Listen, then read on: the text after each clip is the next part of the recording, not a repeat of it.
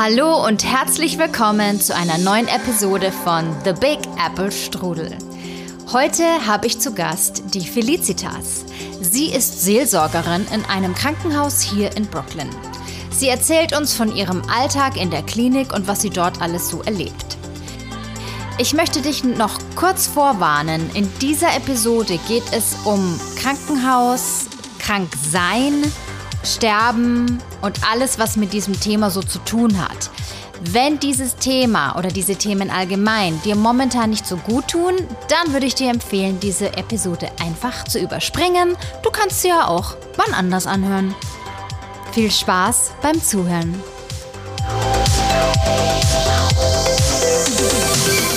So, ich habe heute meinen zweiten Gast, Gästin. Wir haben noch überlegt, was richtig ist. Eine, meine Gästin hier, und zwar die Felicitas. Und ich kenne die Felicitas von einem deutschen Stammtisch. Und seitdem unternehmen wir ab und zu was zusammen. Hallo Felicitas. Hallo Susi, schön, dass ich hier sein darf. Ich freue mich, dass du äh, gesagt hast, du machst es. Und ich habe dich jetzt heute hier eingeladen. Wir haben schon leckere Croissants gegessen. Mhm, sehr gut. ähm, ja, und wie lange bist du denn jetzt schon in New York?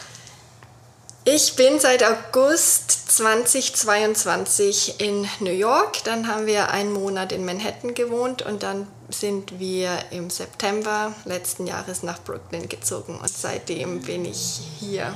Brooklyn, jawohl. Ja. Du, wie war es in Manhattan zu wohnen? Wo, wo habt ihr da gewohnt? Oh, wir haben an der Second Avenue, 56. Straße gewohnt und es war einfach laut. Ja. Laut, ja. laut, laut. Und bis in den Central Park sind es 15 Minuten. Oh. Das war dann so unser oder mein Spazierweg, um etwas Ruhe zu kriegen. Aber Manhattan ist extrem stressig gewesen. Also ich würde dort nicht wohnen wollen für kein Geld der Welt. Ach, spannend, schau an. Das werde ich dann mal dem Mike sagen, weil der immer wieder sagt so, ach komm, wir müssen doch mal in Manhattan wohnen. Finde ich, muss man nicht. Nicht okay, gut. Haben wir das schon erledigt. Schon geklärt. Aber schau, du kannst immer sagen, du hast mal in Manhattan Genau. Das kann nicht jeder. Kann ich. Also ich nicht. Sehr cool. Okay, und also du bist jetzt so über ein Jahr hier. Mhm. Und ähm, ich wollte dich fragen, äh, was liebst du denn an New York? Ich liebe New York als Stadt, das muss ich wirklich sagen. Ich bin sehr gerne hier und ich finde es einfach faszinierend, was man an einem Tag alles erleben kann. Es gibt nichts Spezielles, was ich besonders liebe, aber ich finde es einfach toll, die, die Vielfalt, die diese Stadt dir bietet und was man alles machen kann, wenn man möchte. Man muss den auch schon hochkriegen, aber äh, unglaublich viele Möglichkeiten. Und was ich gerade ganz toll finde, wir schauen die Serie Billions, die ist glaube ich schon etwas älter. Ja. ja. Aber es ist so unsere Nachbarschaft, die dort gezeigt wird. Und ich bin immer, das ist unsere Straße und ja. das ist unser Park. Und das ist einfach so cool. Und dann ja. diese Fernsicht auf Manhattan und ich denke mir immer, und da wohnst du in mhm. dieser tollen Stadt und ja. das liebe ich an New York. Ja, das verstehe ich. Ich habe mir nämlich auch schon mal überlegt, ob man sich Sex in the City nochmal anschauen sollte. Mach ich. Machst du? Mach ich oder habe ich gemacht, solange ich HBO noch hatte. Ja. Und es war so toll, mhm. weil ich die Orte viel besser einordnen konnte. Und am Anfang, also ich habe wieder bei Staffel 1 angefangen, sieht man auch noch viel mehr Straßenzüge und Gebäude und ich, und das ist da und das ist da. Oder und äh, wenn sie Namen sagt, sie fährt die Lexington hoch oder runter und ich denke mir immer nur, ah ja, da bist du auch schon gewesen. Das ist so ein ganz anderes Gefühl. Ich würde es auf alle Fälle nochmal anschauen. Okay, cool, dann mache ich das. das. Ja. Weil Billions haben wir auch geschaut und ja, das ist schon sehr New York. Ja. ja. Und ähm, was äh, ist jetzt eine krasse Frage vielleicht, aber was hast du an New York? ich finde, jeder hat was. Das stimmt. Und was ich hasse, und das ist vielleicht das sehr Europäische an mir, ist das Fahrradfahren hier. Und ich mache es trotzdem jedes Mal aufs Neue. Ich bin auch hier mit dem Fahrrad hergekommen. Ja. Aber das man wieder schwächste, das schwächste Glied auf dem, im ganzen Straßenverkehr ist. Und das, obwohl es Fahrradwege hier gibt, aber dann parken die Autos auf dem Fahrradweg und man muss rumfahren und es gibt keine grünen Wellen. Und ich brauche für einen ich habe 30 Minuten gebraucht Hierher? hierher und Google Maps sagt 13, aber Google Wow. Maps weiß nicht, dass jede Ampel einfach auf Rot steht und man warten muss. Ach, krass. Und es ist, das frustriert mich einfach, Ja. weil ich denke, es könnte so viel einfacher sein und dass kein Auto nach dir schaut und wenn sie parken, die Türen öffnen, ohne den Schulterblick zu wagen und ich schon so oft beinahe eine offene Tür reingefahren wäre. Das hasse ich wirklich, dass sie wie auf Fahrradfahrer keine Rücksicht nehmen. Und die Mopedfahrer auf dem Velostreifen, das sind die schlimmsten. Ja. Und weißt du, wer auch schlimm ist eigentlich? Diese Delivery Guys mit diesen E-Bikes.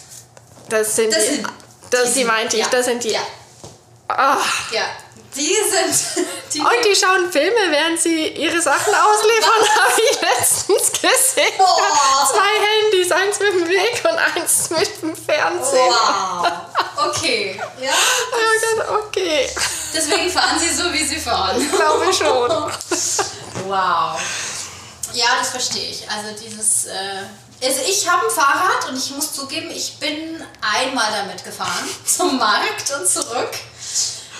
Also ich respektiere das sehr. Zum Prospect Park, Mark? ja, das ist ein Witz, ich weiß. Aber ich habe da Respekt davor. Also ich bewundere das und habe echt Respekt, dass du das machst. Ich finde es super. Ja, ich möchte das wie schaffen, aber es zieht meine Laune manchmal wirklich schon runter, weil ich so gestresst bin, wenn ich an dem Ort ankomme, wo ich Ja. hin wollte, dass ich sage, ist es das wert? Ja. Aber es ist wie mein, mein Ziel, eine Fahrradfahrerin in New York zu sein. Yay! ich finde es super. Das ist sehr cool. Also, und du bist ja jetzt hier und machst eine Ausbildung zur Seelsorgerin, richtig? Zur Krankenhausseelsorgerin. Aha, ganz okay, genau. also da gibt es Unterschiede. Da gibt es Unterschiede. Ich würde behaupten, dass ich schon Seelsorgerin vorher gewesen bin durch mein abgeschlossenes Theologiestudium. Das Ja. macht mich noch nicht zur Seelsorgerin, aber danach habe ich zwei Jahre in der Schweiz auch eine Weiterbildung gemacht, die mich dazu befähigt, im Bistum Basel als Pfarreiseelsorgerin zu arbeiten. Ah, okay. Genau. Die war auch berufsbegleitend. Das waren 20 Prozent und man konnte 80 Prozent arbeiten und die ist verpflichtend, um danach angestellt zu werden. Und seitdem würde ich sagen, bin ich Seelsorgerin gewesen und jetzt mache ich dafür noch eine Weiterbildung als Krankenhausseelsorgerin. Und wenn ich mich erinnere, hast du irgendwann mal gesagt, dass dieses Seelsorgekonzept aus Amerika ist. Richtig? Genau, ja. Ja. Also diese Krankenhausseelsorge, die wir hier haben, die kommt aus Amerika und die hat sich so wie sie hier angeboten wird, auch nicht in Europa wirklich durchgesetzt. Da Ach. gibt es auch Weiterbildungen, aber die sind wesentlich kürzer und weniger zeitintensiv, als sie hier sind. Also diese ähm, Ausbildung, die ich mache ähm, als Krankenhausseelsorgerin, Hospital Chaplaincy, besteht aus mindestens vier Modulen und jedes Modul hat 400 Arbeitsstunden plus 100 Schulstunden. Wow. Und das ist viel. Ja. Und das berufsbegleitend ist noch mal mehr. Und da haben, äh, also ich kann vom deutschsprachigen Europa ausgehen, das hat sich nicht durchgesetzt. Da haben die Leute, die das hätten machen sollen, gesagt, das geht nicht. Ich weiß nicht, wie ich daneben noch arbeiten soll und diese Ausbildung mache. Denn neben diesen aktiven Stunden muss ich auch reflektieren, habe Supervision und das kommt alles noch dazu. Also es ist wirklich zeitintensiv und da haben die USA wirklich ein Alleinstellungsmerkmal für das, was sie machen. Was ja interessant ist, weil weißt du denn, wie die Leute hier, die die Ausbildung machen, sich dann finanzieren? Wenn, also die müssen ja auch irgendwie arbeiten, oder? Mhm, Also es gibt verschiedene Möglichkeiten. Ich mache, das geht jetzt sehr tief, das tut mir leid. Mach Ich mache so Extended Units. Das ist immer eine Unit und ähm, die ist berufsbegleitend. Also ich bin wie zweieinhalb Tage damit beschäftigt. Und nach der ersten Extended Unit könnte man ein Residency Program machen. Da wäre ich Vollzeit beschäftigt für ein Jahr und würde bezahlt werden von das variiert zwischen Krankenhaus und Krankenhaus. Okay. Zwischen 30 und 50.000 Dollar Ach, okay. bekommt man. Und so, das machen viele. Mhm. Und hier in New York ist es irgendwie dann auch zum Leben zu wenig, zum Sterben zu viel. Also es ist auch so eine, so eine Zwischensache. Es ist super, dass man bezahlt wird, aber richtig ja. reichen tut es in Wirklichkeit dann auch nicht. Das ist so ein Zwischending. Ja. Und die, die das machen, arbeiten drei Tage die Woche, achteinhalb Stunden und haben zwei Tage Schule. Ja, okay. Na gut. Dann und ist das ja schon machbar. Genau, das ist machbar. Und die anderen, die es so machen, arbeiten dann noch Halbzeit oder machen gar nichts daneben, ja. sondern machen die Ausbildung und ja. lassen sich querfinanzieren. Ja, ja. genau. Okay, und ähm, was würdest du jetzt sagen, wenn du vorher ja schon Seelsorgerin warst, was ist jetzt der große Unterschied zum Krankenhaus?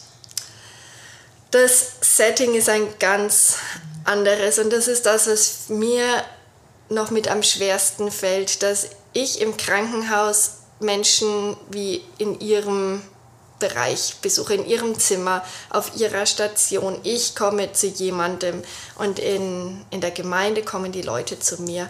Da bin ich vorbereitet. Da weiß ich, über welches Thema ich predigen möchte. Da weiß ich im Religionsunterricht, was habe ich vorbereitet.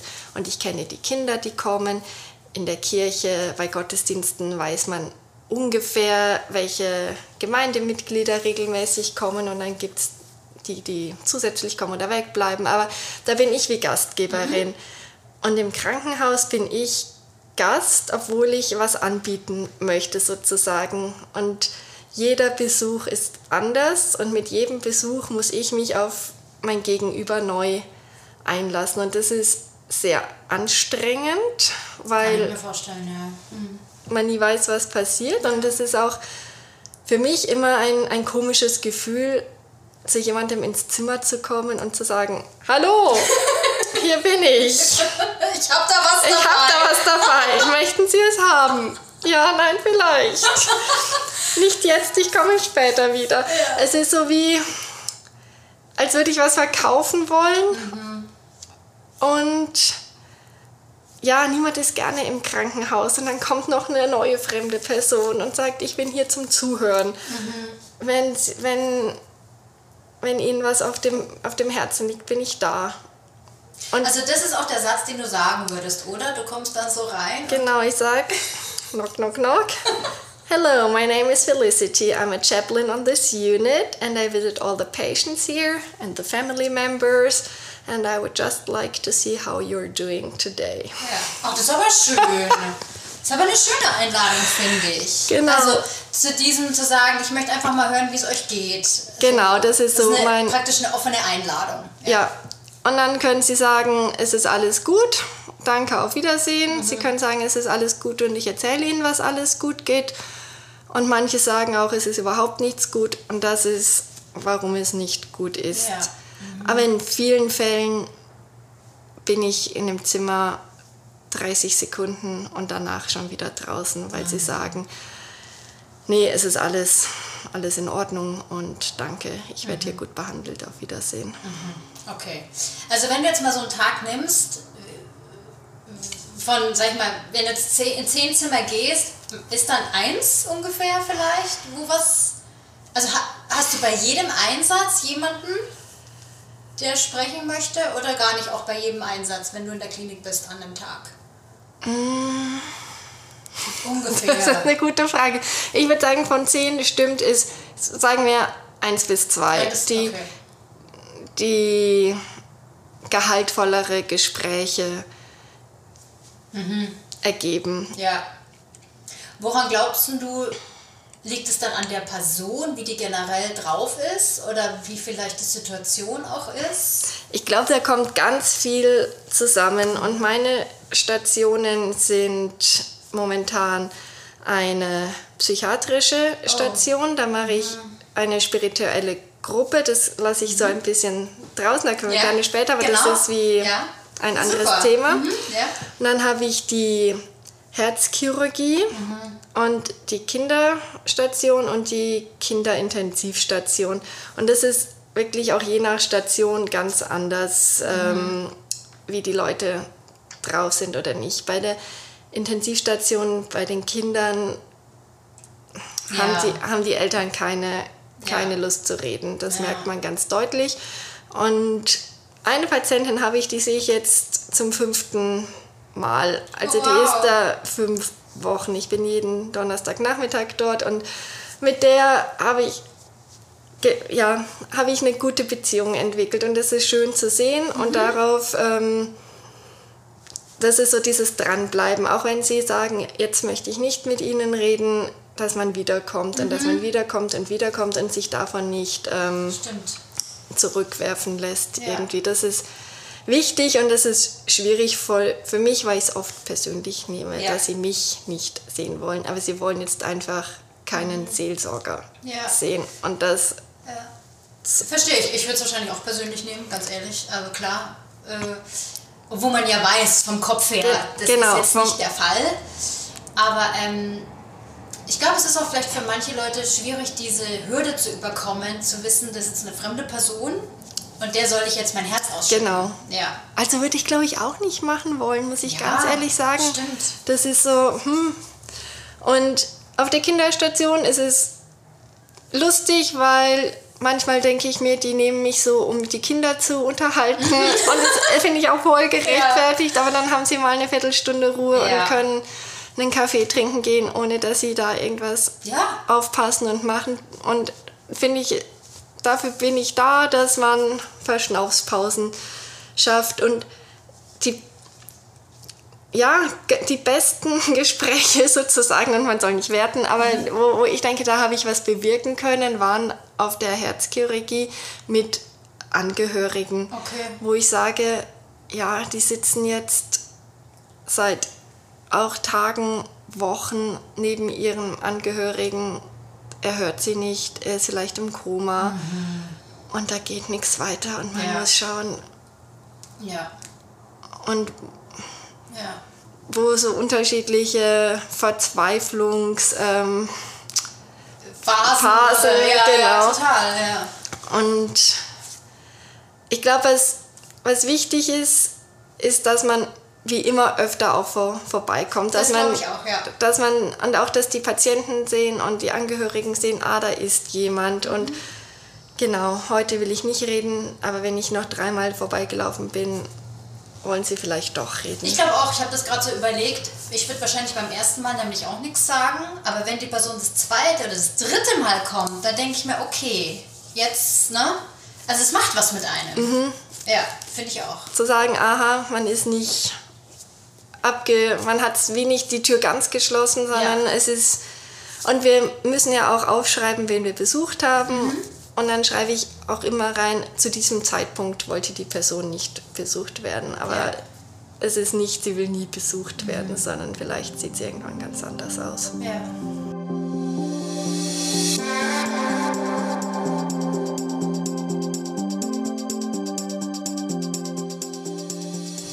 Findest du, dass es, dadurch, dass es Englisch ist, ist das eine, eine Hürde für dich oder ist das okay? Es ist sicher leichter, wenn es auf Deutsch wäre. Ja. Und mir fehlen manchmal oft die Worte. Und mir fehlen schon das erste Mal die Worte, wenn ich auf meinen ausgedruckten Zettel schaue und sehe, welches Krankheitsbild Klar. oder mit was sie eigentlich eingeliefert worden sind. Ja. Das sagt mir gar nichts. Also wird mir das. Okay. das Vokabular fehlt mir einfach. Und oft so, also ich glaube, mein Englisch ist gut genug für die Ja. für den Austausch, aber manchmal, wenn man ein spezielles Wort sagen möchte und das einem fehlt, dann komme ich mir einfach so sprachlos selber Mhm. vor, wenn ich genau weiß im Deutschen, ah, das wäre das richtige Wort, was Ja. ich sagen könnte. Und jetzt umschreibe ich es halt blumig und Mhm. denke mir so, ah, die müssen auch denken, ich sei komplett doof. Ja, nee, das verstehe ich. Ja. Aber Sprache ist was Tolles, weil ich merke, wie, wie Patienten auch aufblühen, wenn man versucht, was in ihrer Sprache zu sagen. Ja, also mein Krankenhaus ist in einem sehr diversen Viertel und es ist kein... In Brooklyn. In oder? Brooklyn, genau. Cool. Also wir hatten es als letzte von der. Ah ja. Genau, E-Mail ist auch gekommen, schön. Von der Sprachbarriere. Ähm. Genau, und ich glaube, die ist sicher da. Aber was ich auch gemerkt habe, die Patientinnen, die Angehörigen sind Oh, jetzt habe ich auch im Deutschen die Sprache nicht mehr. Dass die äh, das gut finden, glaube ich, gell, wenn du in ihrer Sprache Genau, wenn ich sagst. in ihrer Sprache was ja. sage. Und es kann wie was ganz Kleines sein. Aber, aber es reicht, um ihnen zu zeigen, aha, ich versuche auch, mich in einer anderen Sprache auszudrücken. Mhm. Und dann kommen sie mit ihrem Spanisch oder ähm, und wir unterhalten uns auf, ich kann Französisch und ein bisschen Italienisch und sie reden Spanisch und dann redet jeder so, was er oder sie möchte und es ist wie ein, ein Sprachenwirrwarr oder mhm. sie reden dann doch Englisch, weil sie merken, ich streng mich an, dann trauen sie sich auch, sich selber anzustrengen. Und für Patienten, die kein Englisch sprechen, gibt es ähm, Voice Interpreter heißen diese Dinger. Und es sind iPads auf Rädern, die man dann reinfährt. Nein, okay, okay. Also du hast im Prinzip einen Sprachroboter. Genau, ich habe einen Sprachroboter. Und dann rufe ich das Interpretationsbüro an und es, es gibt 200 Sprachen zur Auswahl, also wow. unglaublich. Und dann ähm, ist es auch mit Gesicht, also die Patienten sehen den die Translator... Wird jemand live reingeschaltet? Genau, es wird jemand rein... Nein. Also wo ich mir auch denke, wenn ich da in einem Krankenhausbett liege, sieht mich einfach der Übersetzer genauso, wie ich da in meinem Bett liege. Und wow. wo ich mir auch denke, was die auch alles hören und selber verarbeiten müssen, wow, ja, das ist auch krass. Also mhm. ob die sowas wie Supervision haben, frage ich mich, weiß ich nicht. Aber dann kann ich Englisch mit dem Übersetzer reden und er übersetzt es dann ins, ins Zimmer hinein sozusagen. Und ich glaube aber, dass das für medizinisches Personal wesentlich ergiebiger ist als für meine Seelsorgegespräche, weil ich oft den Eindruck habe, dass sie sagen, es sei dann alles gut und so und so sieht es aus, weil die Barriere noch mal höher ist, es über jemand anderen zu erzählen. Und es ist alles ähm, confidential, mhm. aber natürlich ist das was anderes. Und das waren dann die Sachen, wenn ich dann was in ihrer Sprache sage, wo sie wirklich nochmal ganz anders auf mich ja. reagiert haben und dann doch Englisch gesprochen haben, mhm. obwohl steht, dass sie kein Englisch sprechen. Und vielleicht sprechen sie kein Englisch, um medizinische Analysen zu verstehen, aber es reicht, um sich dann mit mir zu unterhalten. Und das ist einfach schön. Und ich merke, dass Sprache einfach wirklich Verbindung schafft. Und ich ja. denke, gerade auch Spanisch mhm. wird hier in New York ja sehr viel gesprochen, dass ja. ich mir da drei, vier Sätze eigentlich genau. schon letzte Woche hätte aneignen sollen, ja. um so ein bisschen mehr zu können als Olla. Mhm.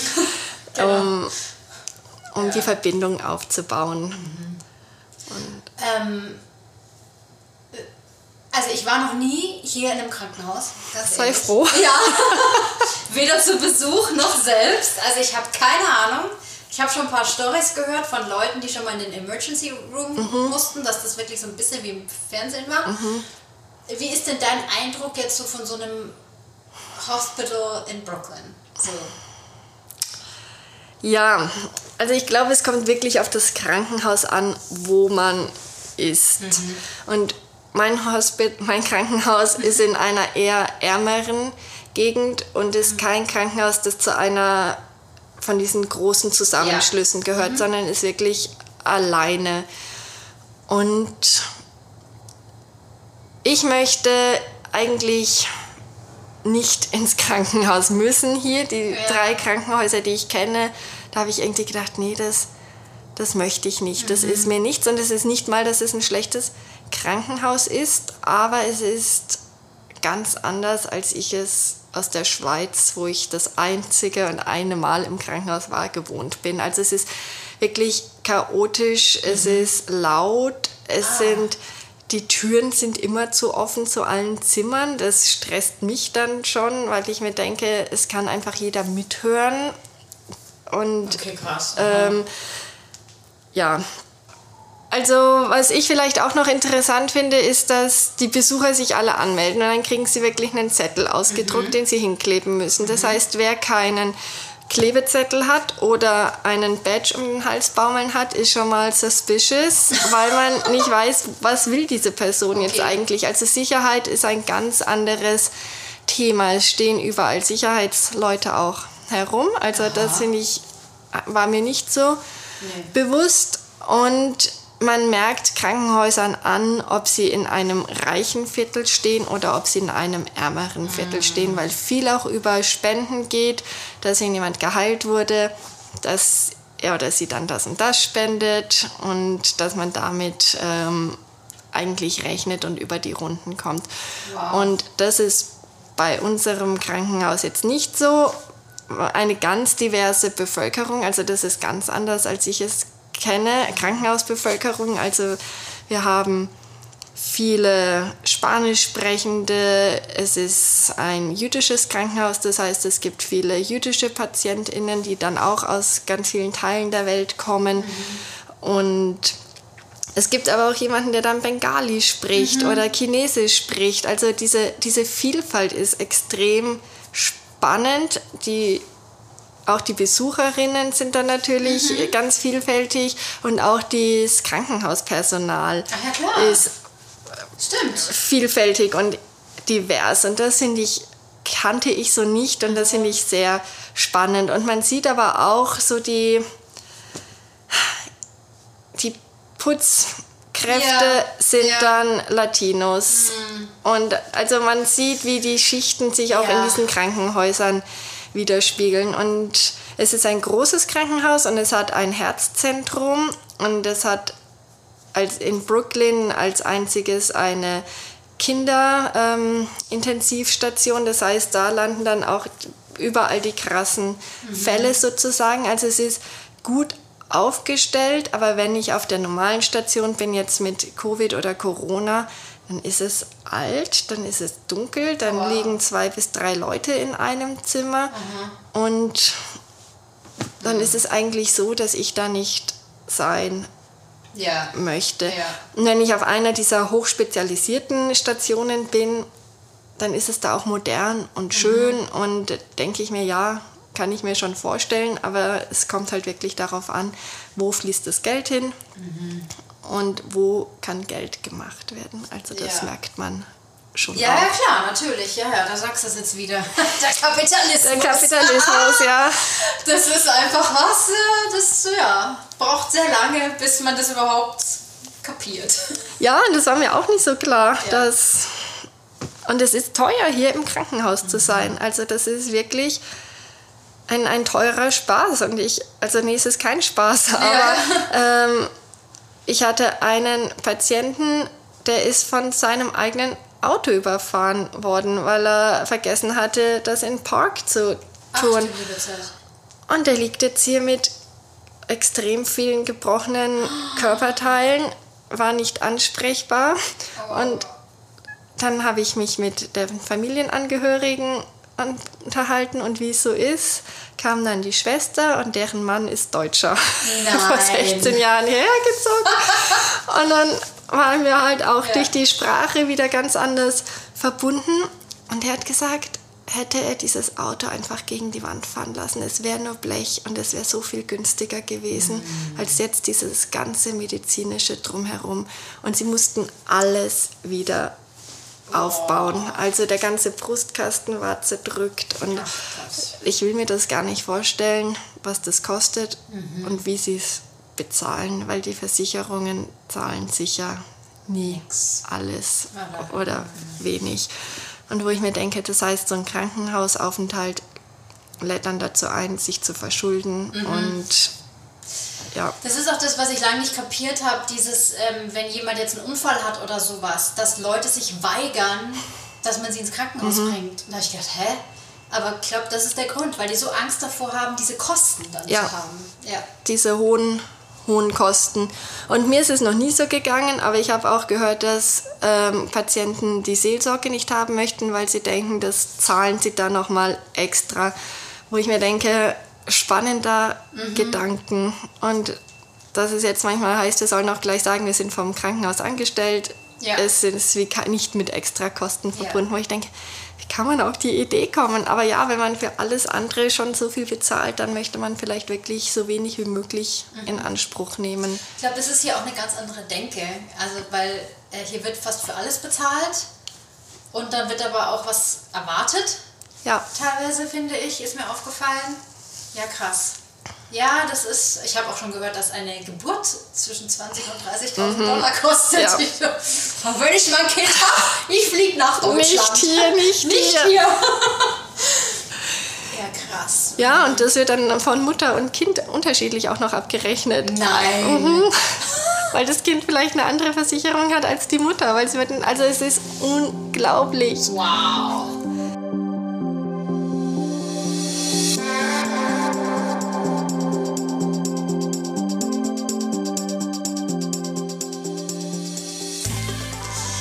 Aber ich finde, es ist ein super wichtiger Job, den du da machst. Ähm, Danke. Ja, doch, total. Also ich, ähm, eine sehr gute Freundin von mir ist Klinikclown. Mhm. Das heißt, ich kriege da auch immer sehr viel mit und finde das auch ein Wahnsinnsjob. Also ich bewundere das, wie man so viel Leid ja auch sieht.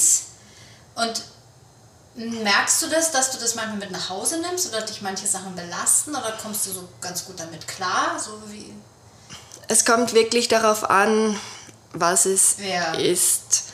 Und manchmal denke ich mir auch, und das, da erschrecke ich dann über mich selber, dann war ich auf der Intensivstation, das war gar nicht meine Station, ich war fälschlicherweise da und die Krankenschwester sagt, ah, zu dem musst du gar nicht mehr gehen, der ist heute Morgen schon gestorben. Ach. Und mein Gedanke war nicht, ach, wie du, sondern, ja ah gut, dass er schon tot ist und ich nicht äh, mich jetzt noch um die Angehörigen kümmern ja. muss. Und ich gedacht habe, das ertrage ich jetzt einfach nicht noch ja. nach dem ganzen Tag.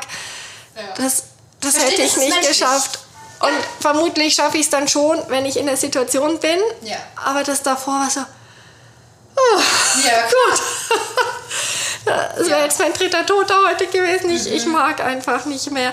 Und das sind die Sachen, die ich dann schon mit nach Hause nehme. Ja. Oder wenn Kinder mhm. sterben mhm. oder wenn sie sterben und noch ihre Organe spenden, mhm. weil sie mhm. alt genug sind, aber alleine hier sind, weil ihre Eltern in Lateinamerika Was? sind. Mhm. Nee. Und dann haben sie über Zoom Abschied genommen. What? Und das sind die Sachen, die, die bleiben. Wow. Die bleiben. Oder wenn man von einem anderen Kind wo die Eltern noch das Krankenhaus verklagen wollten, als die Geräte abgestellt wurden, Ach. dann zwei Wochen später in der Zeitung liest, in der New York Times und sieht, aha, das Kind war wegen der Eltern im Krankenhaus. Okay. Wow. Das ist so, und war anderthalb Jahre alt, wo, wo man dir denkt, und so viel Leid bis dorthin. Das sind die Sachen, die mitgehen und wo wir Supervision haben und wo auch die, die Gruppenausbildung ja. gut und hilfreich ist, dass ich jemanden habe, mit dem ich drüber sprechen kann. Und andere Sachen kann ich gut auch mhm. da lassen. Ja. Dann trage ich das ein, so und so war's und dann schließe ich ja. ab. Also ich bewundere um, das, ganz ehrlich, muss ich dir sagen, weil gehört viel dazu. Also es ist, ja. Ich glaube, es ist wirklich eine Übungssache. Also am Anfang habe ich alles mit nach Hause genommen. Mhm. Einfach so, oh Gott, und hätte ich das anders sagen sollen und oh, wie, was, wo. Und irgendwann muss man damit zurechtkommen, dass es ist jetzt die Situation und ich kann es nicht wieder gut machen. Also man mhm. ist wirklich immer auf 180, ja. denn was ich jetzt, wenn ich jetzt was sage oder wenn ich jetzt was Falsches sage, dann ja. ändert das vielleicht alles. Ja. Und manchmal sage ich vielleicht nicht das Richtige und dann mhm. muss ich damit aber auch leben. Und mhm. das ist wirklich, es gibt keine zweite Chance. Ich kann nicht ja. sagen, ah, es tut mir leid, das hätte ich nicht sagen sollen, sondern das ist jetzt gesagt und vielleicht kann es jemand anderes wieder richten. Mhm. Aber in dem Moment habe ich es wie versaut. Und das sind dann auch die Sachen, die ich mit nach Hause nehme, ja. wo ich mir denke, ach, warum hast du das so und so gesagt oder was hast du damit jetzt bezwecken wollen? Mhm. Aber das ist ja auch dieses eben, was man lernt mit der Zeit. Gell? Wie geht man damit um? Genau. Was sage ich wann? Und klar, wie du am Anfang auch gesagt hast, ist natürlich was anderes, wenn sie zu dir in die Pfarrei kommen, wo du in deinem sicheren Raum bist ja. und du weißt vielleicht auch eben, du siehst die Person nochmal. Also sie ist eh in der Gemeinde als jetzt im Krankenhaus vielleicht so, ja. Genau. Und wo ich auch die Hintergründe kenne. Und Ja. ich weiß ja wirklich nichts über meine Patienten. Also ich sehe Name, Alter, äh, Diagnose und wie lange sie im Krankenhaus ist. Und ich gehe in eine Etage tiefer im System sozusagen und schaue mir noch an, welche Religion hat die Person und welche Sprache spricht sie. Dass ich einfach weiß, wenn jemand katholisch ist, kann ich, bin selber katholisch, mit meinem katholischen Wissen kommen und wenn jemand Atheist oder Muslim ist, dann komme ich mit einer anderen Brille. Wir besuchen alle PatientInnen ähm, unabhängig ihrer Religion Ja. und ich bringe auch nicht in erster Linie Gebete, sondern Ja. das Ohr zum Zuhören. Aber es ist einfach für mich hilfreich zu wissen, wenn Sie von Gott sprechen, meinen Sie Ja. Jahwe oder Allah oder Klar. den christlichen Gott, sowas. Und mit der Sprache, wie ich ja schon gesagt habe, brauche ich den Übersetzer oder nicht. Mhm. Und mehr schaue ich mir aber nicht an. Und das heißt, ich weiß wirklich wenig über die Patienten. Und ähm, ich könnte mehr herausfinden, natürlich, wenn ich wollte. Wir haben als Seelsorgende Zugriff auf die Gesundheitsakte.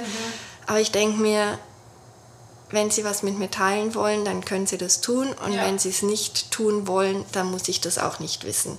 Dann ist es nicht hilfreich für mein Ja. Gespräch. Und ich traue mir manchmal auch nicht, dass ich nicht vielleicht doch sage, ah ja, und Sie waren ja vor drei Wochen schon mal hier. Ja, genau. Ähm, Stimmt, kommt dann vielleicht kommt blöd. dann blöd. Und ist auch nicht hilfreich für die Situation, in der wir uns jetzt gerade befinden. Und deswegen sage ich mir nur die Dinge, die wirklich notwendig sind und alles andere kommt oder es kommt eben nicht. Ja.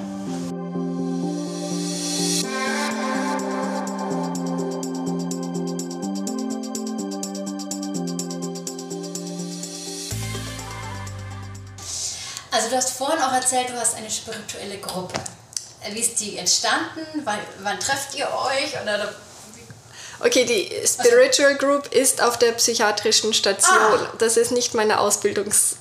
Ja, ja, genau. Okay, gut, Ja, ja. ja, genau. Ähm, die ist entstanden, ich glaube, die gibt es schon immer und die ist, glaube ich, deswegen entstanden, weil man sich auf diesen Stationen nicht mit den Patienten im Zimmer treffen darf. Aus Gründen. Weil es in der Psychologie- also äh, weil es in der psychiatrischen Ja. Abteilung ist, davon. Und ich glaube, Gefahr ist da das, ähm, ja, Ja. Der, der Punkt. Und es gibt einmal in der Woche eine Spiritual Group und die mache ich zusammen mit einer Musikpädagogin. Ach cool. Und das ist mega interessant. Und ich merke auch, wie Singen nochmal wirklich auf einer ganz anderen Weise ähm, Menschen zueinander bringt und vielleicht auch zu sich selber bringt, als es nur Wörter können. Und ähm, genau, und wir singen dann immer am Schluss und davor bereite ich ein Gedicht vor oder irgendetwas anderes und wir reden drüber, auch wie sie sich heute fühlen und was Spiritualität für sie bedeutet. Und es ist spannend, weil es gar es ist so unterschiedlich. Für manche ist es ganz oberflächlich Ah, und was sie sich okay. wünschen, sind Haargummis und irgendetwas und andere haben wirklich so tiefgründige Gedanken, wo ich mir Wow. denke, oh, darauf käme ich jetzt selber nicht. Und diese Vielfalt dann innerhalb einer Gruppe auszuhalten, ist für mich gar nicht so einfach, weil man auch allen gerecht werden möchte. Und dann hat man sie mit ihren unterschiedlichen Diagnosen um einen Tisch herum sitzen. Manche schlafen ein, manche erzählen einfach irgendwas, manche schreien und man ist auch nie alleine, weil wir natürlich im Flur sitzen ja. und Ärzte, Krankenpfleger, andere Patienten laufen alle vorbei und es ist laut. Ich habe einmal versucht, eine Fantasiereise zu machen, ging überhaupt nicht, ja. weil es einfach nicht leise war und auch niemand die Augen zugemacht hat. Und ich habe mir gedacht, gut, das brauche ich nicht nochmal versuchen. Aber es ist für mich einfach interessant und erschreckend zu sehen, mit welchen Diagnosen Menschen dann in der Psychiatrie landen und wie das Leben dort ist. Es ist ganz oft Drogenmissbrauch Ach. und auch schon Marihuana, was ich nicht gedacht hätte. Wow. Mhm. Aber dass sie sich wirklich, Also sie kommen davon nicht mehr los, sie kommen wie, davon oder? nicht mehr los und kriegen Halluzinationen und sehen dann Dämonen Uh. und dann wird man gefragt, wie, ah ja, Dämonen und wie, wie ist das? Und ich denke nur, oh Gott, was mhm. sage ich denn da jetzt, um auch keine, keine wie falschen Bilder zu schüren und nicht gegen die gegen die Heilung, die stattfindet, ja, zu laufen, klar. als nicht, dass ich an Dämonen glauben würde. Aber wenn Sie mir sagen, Sie sehen Dämonen, was sage ich denn dann? Mhm. Ah nein, es gibt keine oder aha, wie sehen Sie denn aus oder wie, wie stehe ich dazu? Aber einfach dieser Drogenmissbrauch und dann die, mhm. dass man dadurch auf einer psychiatrischen Station landet, hätte ich per se nicht gedacht. Aber das ist dann auch viel mit ähm, Entzug und Ach, sowas dann, dann ja, passiert genau. und diese ganzen. Geschichten.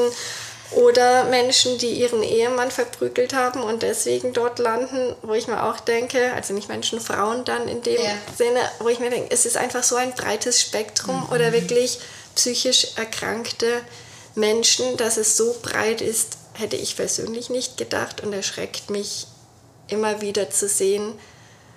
Ja, verstehe ich. Ja.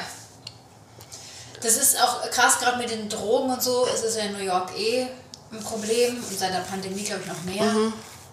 Und das ist schon so auch eine Welt, wo man so gar keinen Einblick hat, einfach. Ja. Also. Und ich hätte ja auch gedacht, das Kiffen ist harmlos. Ja, ja. So, das ist das, was. Hätte ich jetzt auch gedacht. Genau. Also, ja. Aber wenn man, wenn man dann liest oder hört bei den Rounds, das ist, wenn Ärzte und Ärztinnen, mhm. Krankenpflegepersonal über die einzelnen Patienten ja. reden, wie viele wirklich jahrzehntelang vielleicht gekifft haben und was es dann doch mit einem anrichtet, wo ich mir denke, ah, es, also wirklich jede Droge ist es per ist se mal dran. schlecht. Ja, genau. Ja, es, es, ist, ist nicht doch, so, ja. dass man sagt, ah ja, kann man mit Alkohol ja genau das mhm. Gleiche. Stimmt. Aber genau, die, die Langzeiteffekte sind wirklich, finde ich, finde ich ja. erstaunlich wie viel schlimmer das ist, als ich gedacht hätte. Mhm. Und auch wie sie dann alle mit ihren verschiedenen Krankheitsbildern auf einer Station sind, wo ich mir denke, die Person braucht ja was ganz anderes ja. als die Person. Aber jetzt sind sie halt da alle zusammen genau. und man, man, schaut mal, was passiert. Genau. Oder auch nicht passiert und tut dann versucht sein Bestes in dieser eine Stunde, die man hat, zu machen. Ja. Und ich glaube, den Satz, den ich dort am meisten sage, ist, Mhm. Wir kommen jetzt wieder zum aktuellen Thema zurück, aber danach können wir gerne über das und das gemeinsam reden. Ja.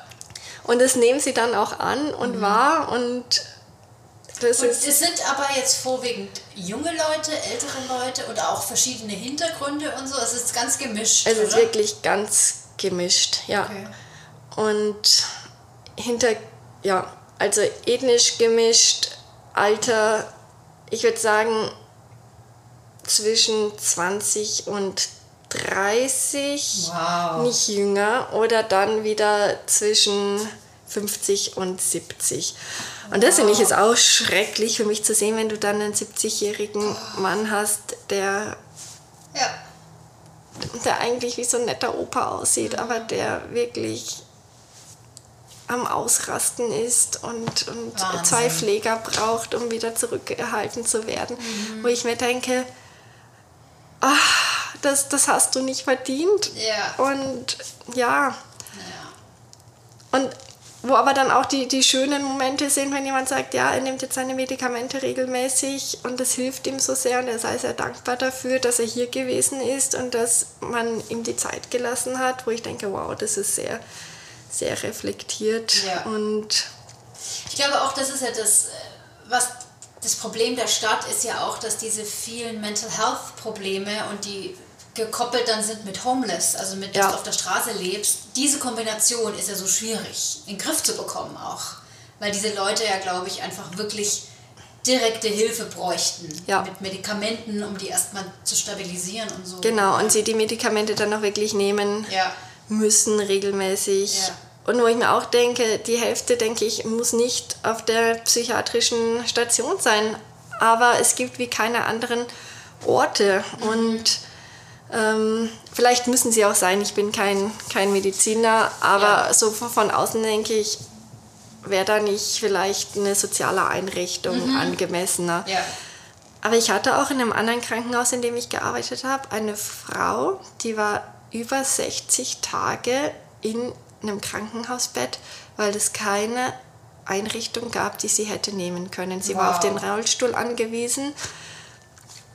Und dann lag sie da 60 Tage, nachdem sie genesen war und niemand und wow. es gab niemanden, der sie hätte kümmern, sich kümmern können oder wollen, wo ich auch merke, das Krankenhaus ist teilweise wirklich dann auch die Auffangstation für Leute, für die es keine anderen mhm. Möglichkeiten gibt. Oder das war auf Long Island, sie haben auch gesagt, im Winter gibt es einfach Obdachlose, die sich einweisen und dann bleiben, ja. weil sie wie keine andere Chance haben. Ja.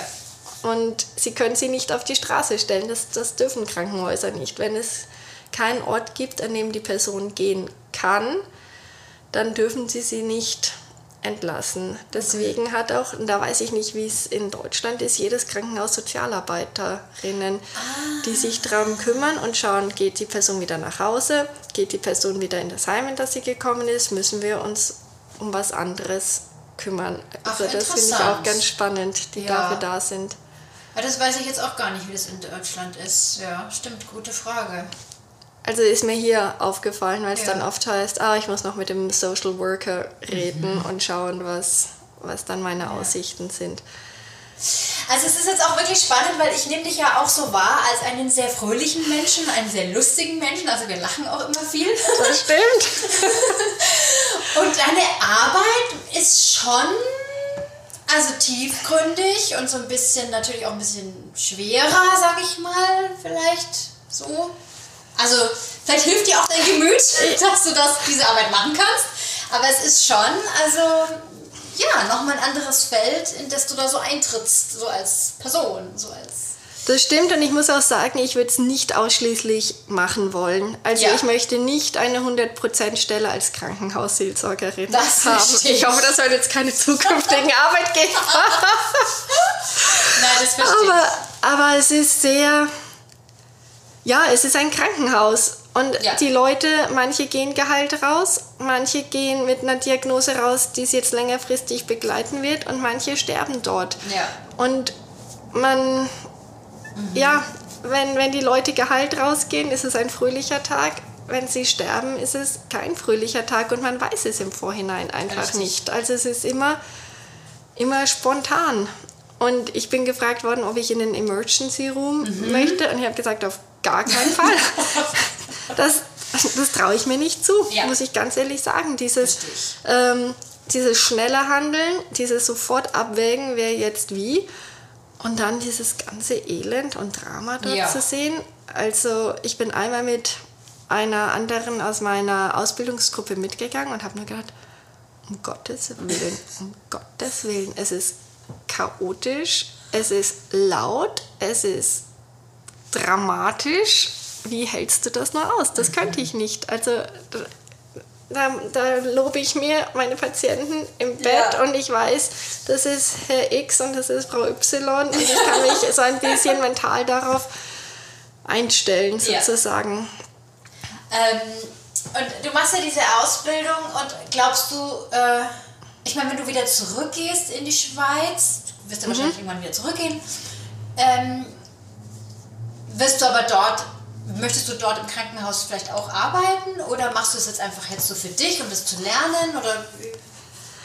Ähm, also ich glaube, ich lerne sehr viel, was mir auch als Pfarreiseelsorgerin ja. wieder helfen wird. das muss ich wirklich sagen. Gesprächsführung ja. steht ja an allererster Stelle, aktives Zuhören, all diese Dinge. Also ich glaube, da profitiere ich schon sehr von. Und ich kann mir gut vorstellen, vielleicht ein oder zwei Tage in der Woche ins Krankenhaus mhm. zu gehen.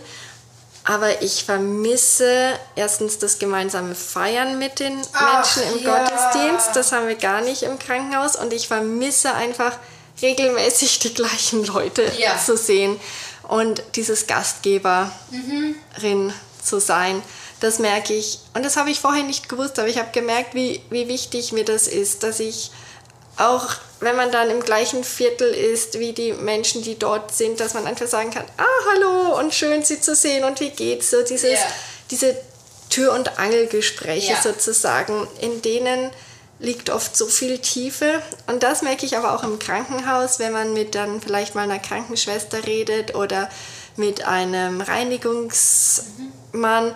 Diese Tür- und Angelgespräche am Aufzug, die sind so wertvoll, mhm. weil sie da ihren Schutz runterlassen können ja. und vielleicht acht Stockwerke schnell sagen können, was sie belastet. Ja. Und vielleicht hilft es ihnen, wenn sie mich da nicht wiedersehen oder auch wiedersehen, weil sie wissen, ah, mit der konnte ich schon mal reden. Das Stimmt. ist so dieses. Ja, für kann die, genau, die nehmen dich ja auch wahr. Also die Menschen, die dort arbeiten. Genau, ja. für die sollen wir auch Seelsorgerinnen sein, aber das muss ich sagen, fällt mir noch schwer, weil ich mich da noch aufdrängender fühle mhm. als schon im, im Krankenhausbett. Aber wenn ja. sie zu mir kommen oder eben so diese kurzen Gespräche, das ist, das finde ich sehr schön und, und das sind auch die Personen, die ich öfter wiedersehe. Ja. Bei Patienten hoffe ich, sage ich auch oft, ich hoffe, wir sehen uns nächste Woche nicht mehr. Ja. Aber wenn, ja. freue ich mich, Sie zu sehen. Aber ja. für Sie hoffe ich, dass, dass, Sie, dass Sie nach Hause gehen, gehen können. Und das ist aber das, was, was ich vermisse, weil es wie keinen Beziehungsaufbau mhm. gibt. Die Beziehung ist im Hier und Jetzt und ich habe vielleicht eine Minute oder ich habe eine Stunde, um diese Beziehung aufzubauen und zu halten und danach geht jeder wieder seiner getrennten ja. Wege. Ich finde es aber wichtig, was du jetzt gesagt hast, auch, weil das ähm, versuche ich auch immer zu sehen, zu wissen, was ich nicht so gerne mag, zeigt mhm. mir auch, was ich eigentlich total gern mag. Ja. Und ich finde, das ist so total bereichernd, weil ich fand es jetzt so schön, wie du das gesagt hast, dass du vermisst dieses gemeinsame Feiern und Zusammensein und finde das voll schön, weil man das dann wieder anders wertschätzt. Also wenn du dann wieder zu Hause bist in der Schweiz, wirst du das vielleicht ganz anders wahrnehmen. Genau, weil ich oft gedacht habe, oh, jetzt ist Sonntag und jetzt habe ich schon wieder einen Gottesdienst und alle anderen sind beim Brunchen. So, aber in Wirklichkeit ja. hat es mir gut gefallen. Mhm. Und vielleicht vermisst man auch immer die Sachen noch mehr, die man nicht hat. Das ja. ist ja auch so, kann auch sein. Aber ja, die, das Gemeinsame, ja. das finde ich, find ich schade, dass ich das so nicht habe. Ja. Das stimmt, das kann ich mir vorstellen, ja. Aber ich glaube auch, dann wirst du so viel mitnehmen in der, deiner persönlichen Entwicklung, so das, da wirst du lang drauf aufbauen können, glaube ich. Also, ich finde das echt richtig. Auch, dass du den Mut hast, das hier zu machen. Also, da gehört schon was dazu, meine Liebe. Also, das muss ich zwar sagen. Oh, ja. Ist so ein bisschen aus der Not geboren, was mache ich jetzt eigentlich? Mhm. Und dann kam das und ich habe gedacht, ah ja, super. Ja. Hatte ich schon immer so ein bisschen gedacht, wer was. Ja. Und mit der Ausbildung kann ich dann natürlich auch ins Gefängnis gehen Stimmt. oder ins Hospiz gehen ja. oder also es ist jetzt das Krankenhaus hier, aber es ermöglicht mir dann viel ja. Auch, auch andere Berufsfelder sozusagen, die sich dadurch eröffnen, ja. wo die Zweierbeziehung und das Zuhören und das Stimmt. Einzelgespräch einfach an, an erster Stelle stehen. Ja, stimmt. Und Gefängnis stelle ich mir auch schon wieder ganz anders und ganz spannend vor, weil ich Voll. da natürlich wieder eine Beziehung aufbauen ja, kann. das habe ich Zeit genug vermutlich. Die können nicht weg. Die können eben.